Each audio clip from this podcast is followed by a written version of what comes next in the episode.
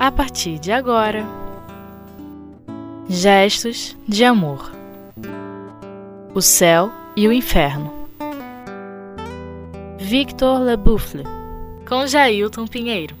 Olá, amigos. No estudo de hoje do livro O Céu e o Inferno, nós nos debruçaremos sobre a personalidade de Victor Leboufle, um espírito feliz, categorizado assim por Allan Kardec. E quem era Victor Leboufle? Segundo Kardec, jovem piloto de barra, trabalhando no porto de Havre, morreu com a idade de 20 anos. Então, ele desencarnou bastante novo, né?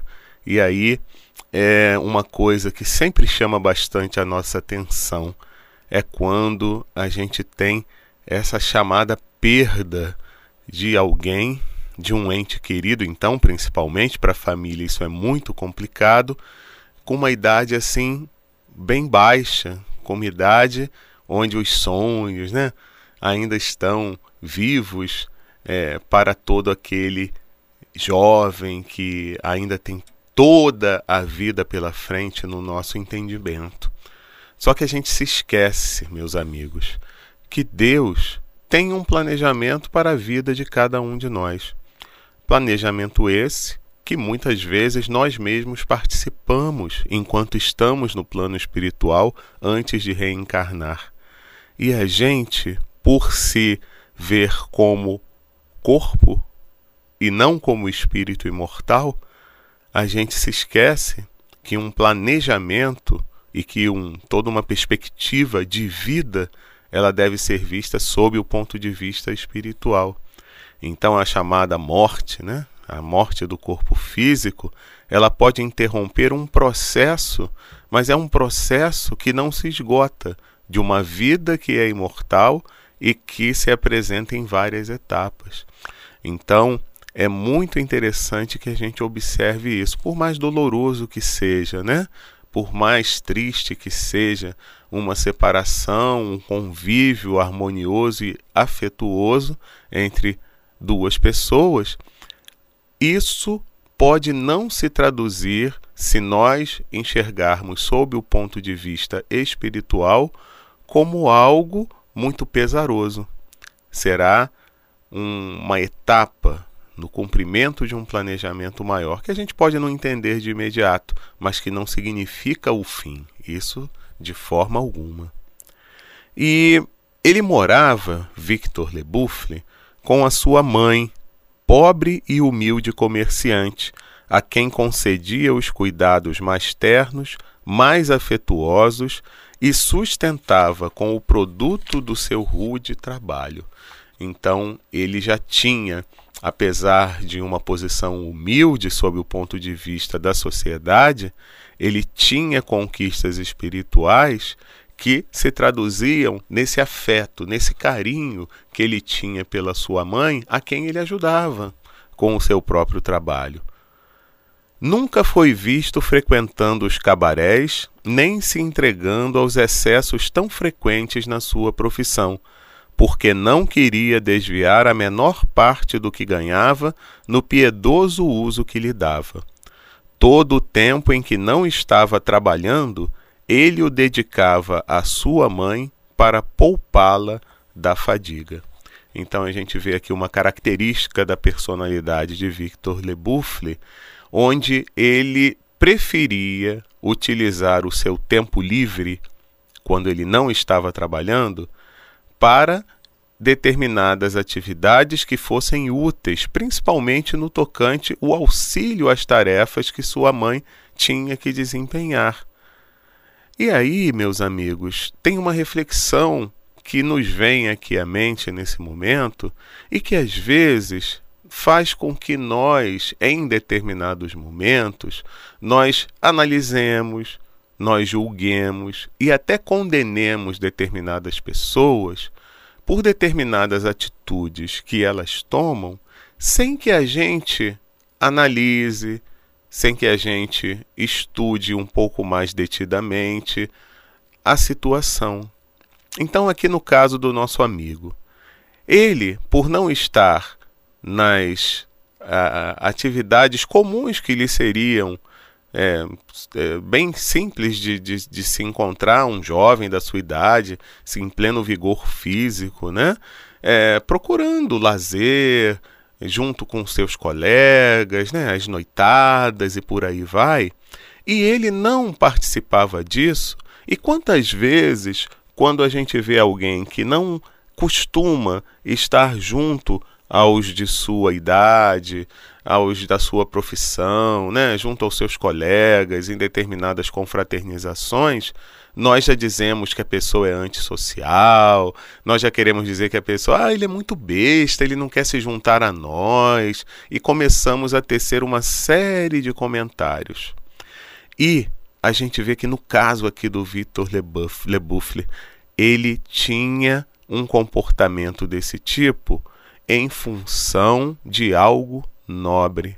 Então ele preferia utilizar o seu tempo livre para uma dedicação útil a esse tempo livre, que era ajuda à sua mãe. Então vamos refletir e raciocinar. Quantas vezes a gente não faz um pré-julgamento de determinadas pessoas sem que a gente tenha a informação correta se aquilo que a gente está achando que o comportamento dele denota é realmente aquilo que eu estou imaginando.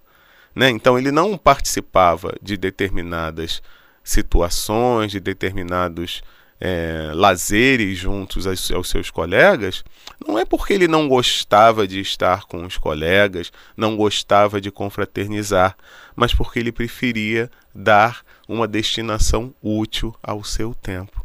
Vamos parar para prestar atenção nisso? Quantas vezes a gente espera dos outros um determinado comportamento porque nós achamos que aquele comportamento é o melhor? E na realidade, se a gente parar para conversar, se a gente parar para trocar uma ideia, o quanto de repente não vai ser útil e se traduzir em aprendizado quando a gente ouvir do companheiro os motivos dele para determinado comportamento e determinada situação. Não é verdade? Atacado há muito tempo pela doença da qual sentia que iria morrer, escondia seus sofrimentos de sua mãe, com medo, com medo de lhe causar preocupação e de que ela quisesse encarregar-se da parte dele no trabalho. Olha só. Eram necessárias a esse jovem uma base muito grande de qualidades naturais e uma grande força de vontade para resistir na idade das paixões às perniciosas seduções do meio em que vivia. Era de uma piedade sincera e sua morte foi edificante. Então aqui a gente vê duas coisas muito interessantes da característica da personalidade de Victor Lebuffle. Então, ele é, adoece, ele tem reduzidas as suas forças físicas, mas ele não revela isso à sua mãe para que ele persistisse na ajuda a ela, no trabalho que ela realizava. Olha só que nobreza, né, de caráter. E uma outra coisa aqui que é muito interessante.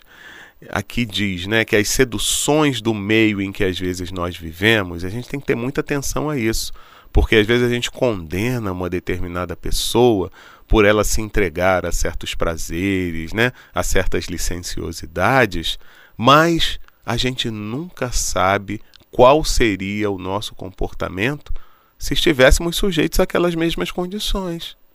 Né? E o que fazia ele não se deixar levar por isso? Era uma qualidade natural que ele possuía, né? Então já era um espírito com conquistas, mas aliado a quê? Aliado a uma força de vontade muito grande para resistir. Então é importante que a gente também acrescente no nosso dia a dia esse ingrediente da força de vontade, meus amigos. Porque às vezes a gente não tem ainda conquistas muito grandes no campo moral. Mas se a gente resistir, se a gente perseverar no comportamento do bem, no comportamento são, no comportamento digno, a gente pode se surpreender com o resultado disso. E era o que acontecia com Victor Lebuffle, né? E aí se diz o que aqui? Que a própria morte dele se traduziu em algo edificante. Muito interessante isso, né? E aí Kardec fala que na véspera de sua morte, ele exigiu que a sua mãe fosse repousar um pouco, dizendo que ele mesmo necessitava dormir. Sua mãe teve então uma visão. Disse ela que se encontrava em uma grande escuridão. Depois viu um ponto luminoso que pouco a pouco aumentava, e o quarto ficou iluminado por uma brilhante claridade, da qual se destacou a figura de seu filho, radiosa, e elevando-se no espaço infinito. Ela compreendeu que o fim do seu filho estava próximo. Realmente, no dia seguinte, sua nobre alma havia deixado a terra, enquanto seus lábios murmuravam uma prece.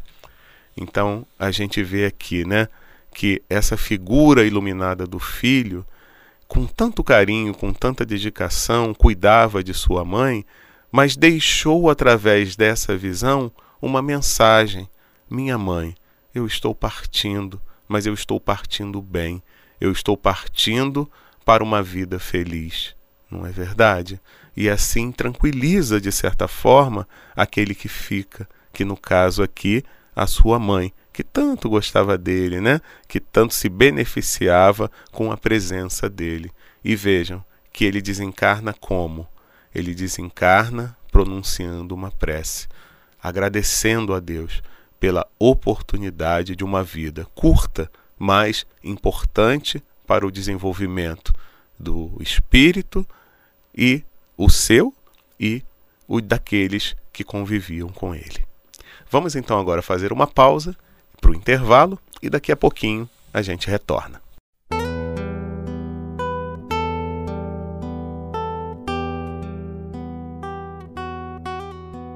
Gestos de amor o céu e o inferno.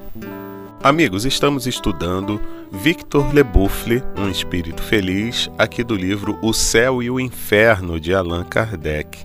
Então, passamos no primeiro bloco algumas características desse espírito, um espírito nobre, e falamos até mesmo que a sua morte foi edificante, tanto para ele quanto para aqueles que ficaram, aqueles que conviviam com ele. E aí, uma família espírita que conhecia sua bela conduta e se interessava por sua mãe, que ficara só, teve a intenção de evocá-lo pouco tempo após a sua morte, mas ele se manifestou espontaneamente pela seguinte comunicação. Então nós vemos aqui, né, que é, é comum às vezes isso acontecer, né? as pessoas que se interessam pelo estado de algum espírito após o seu desencarne, que pensam em, evoca em evocá-lo, mas ele acaba antecipando e dando a comunicação espontaneamente. Né? É que, de repente, o próprio pensamento funciona como uma evocação, né, meus amigos? Então não preciso formalizar numa reunião a evocação do espírito ou do endereço de determinada é, determinada pessoa que desencarnou para que ela se apresente. Às vezes, a própria é, evocação pelo pensamento acaba antecipando a comunicação de um determinado espírito. E aí, ele diz o seguinte: Desejai saber o que sou agora.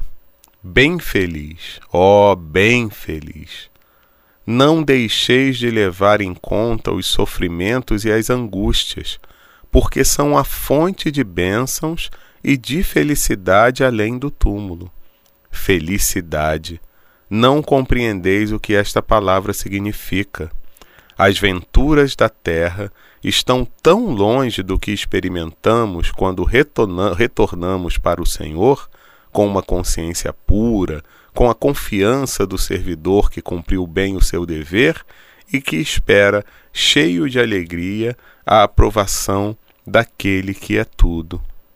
Ó, oh, meus amigos, a vida é penosa e difícil se não olhardes o seu objetivo. Mas eu vos digo em verdade que quando vierdes para junto de nós, se vossa vida foi de acordo com a lei de Deus, sereis recompensados, além, bem além dos sofrimentos e dos méritos que acreditais ter ganho para o céu. Sede bons, sede caridosos, dessa caridade desconhecida por muitos entre os homens e que se chama benevolência. Então ele aqui estimula na gente essa benevolência. Benevolência que é a qualidade do benévolo, que é aquele que se preocupa em ser bom. Se preocupa não porque ele quer alguma recompensa futura. Ele se preocupa porque isso faz parte do seu espírito. É uma qualidade, é uma conquista, é algo que ele já amealhou e que ele sente um prazer imenso em colocar em prática. Então, o estímulo que ele traz para nós aqui nesse momento é esse: é que nós sejamos benévolos, que as nossas ações no dia a dia se traduzam em caridade, em amor ao próximo, independente de quem seja, independente de que exista uma solicitação clara a esse respeito do outro para conosco, independente de que aquilo está sendo visto por muitos ou por poucos. Então, é ser bom pelo bem e não aguardando nada em troca. Mas ele mesmo diz, né, que muita coisa que nós fazemos, nós até temos uma ideia que seremos recompensados, porque nós sabemos que o bem se traduzirá em algo benéfico para aquele que o pratica. Mas é o que ele fala aqui. É muito mais do que a gente possa imaginar. Então, vamos tentar seguir esse conselho dele e vamos tentar praticar a benevolência? E ele prossegue: Tende compaixão pelos vossos semelhantes Fazei por eles mais do que gostaríeis que se fizesse por vós mesmos, porque ignorais a miséria alheia e conheceis a vossa. Então aqui cabe uma reflexão também, né? E Jesus já recomendava para a gente fazer aos outros, mesmo que os outros não tivessem como nos retribuir. E quantas vezes, né, meus amigos? a gente ainda tem esse comportamento. A gente só faz algo em benefício do outro porque a gente espera que depois o outro faça algo para nos retribuir. Às vezes nós nos aproximamos de determinadas pessoas somente pelo interesse de que depois aquela pessoa possa nos trazer algum benefício nos fazer algo que nos agrade. Então, não é assim que se espera, não é isso que se espera do comportamento do verdadeiro cristão. O que se espera é que ele faça ao outro pelo simples e puro prazer de ser solícito. E às vezes, né, a gente fica medindo um pouco a nossa ação no bem, mas a gente não tem nem elementos para saber se é, aquela pessoa precisa mais do que a, eu mesmo de uma determinada assistência, né? Então a torneirinha do bem ela deve ficar aberta indistintamente. É essa a ideia que ele tenta passar aqui, né? E aí ele finaliza a comunicação dizendo: Ajudai minha mãe, ainda preocupação com a mãe, né? Minha pobre mãe, minha única saudade da terra ela deve sofrer outras provas, e é preciso que chegue ao céu. Adeus, eu vou para junto dela. Victor. Então a gente vê que ele ainda tinha preocupação com a mãe e dava, dentro das suas possibilidades, alguma assistência a ela do plano espiritual, mas pede que outros companheiros a auxiliem também. E o Guia do Médium traz um complemento aqui das, das informações de Victor Leboeuf comentando um pouco sobre a situação vivenciada por ele, tanto na terra quanto após o desencarne. Os sofrimentos suportados durante uma encarnação terrestre nem sempre são uma punição. Os espíritos que, pela vontade de Deus, vêm cumprir uma missão sobre a terra, como esse que acabou de se comunicar convosco, são felizes por sofrer males que para outros são uma expiação. Então é aquilo, né, gente? Eles sabem que tem um compromisso junto a um grupo de pessoas.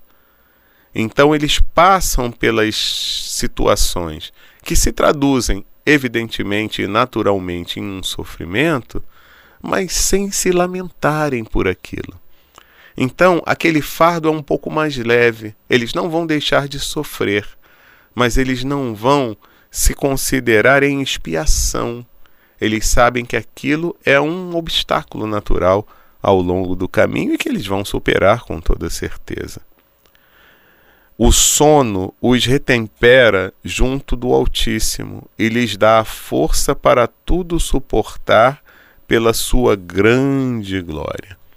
A missão desse espírito em sua última existência não era uma missão notável, mas ainda que tenha sido obscura, com ela teve apenas mais mérito, porque ele não podia ser estimulado pelo orgulho.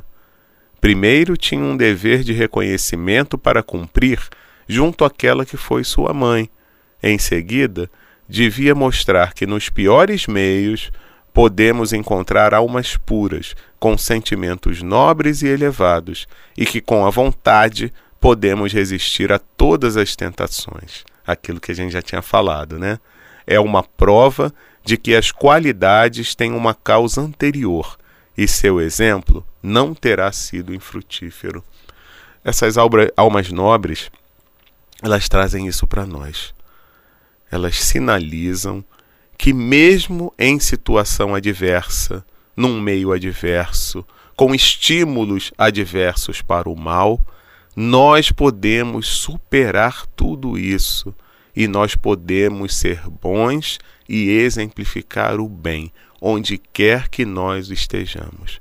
Precisamos ter a vontade, a perseverança e a firmeza em nossas decisões, principalmente não se preocupando com o que o outro vai achar, com o que o outro vai analisar sobre o meu comportamento.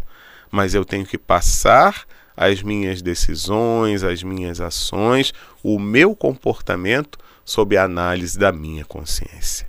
Única e exclusivamente, quem vai me julgar, quem vai analisar se o que eu vou fazer é coerente, é adequado ou não.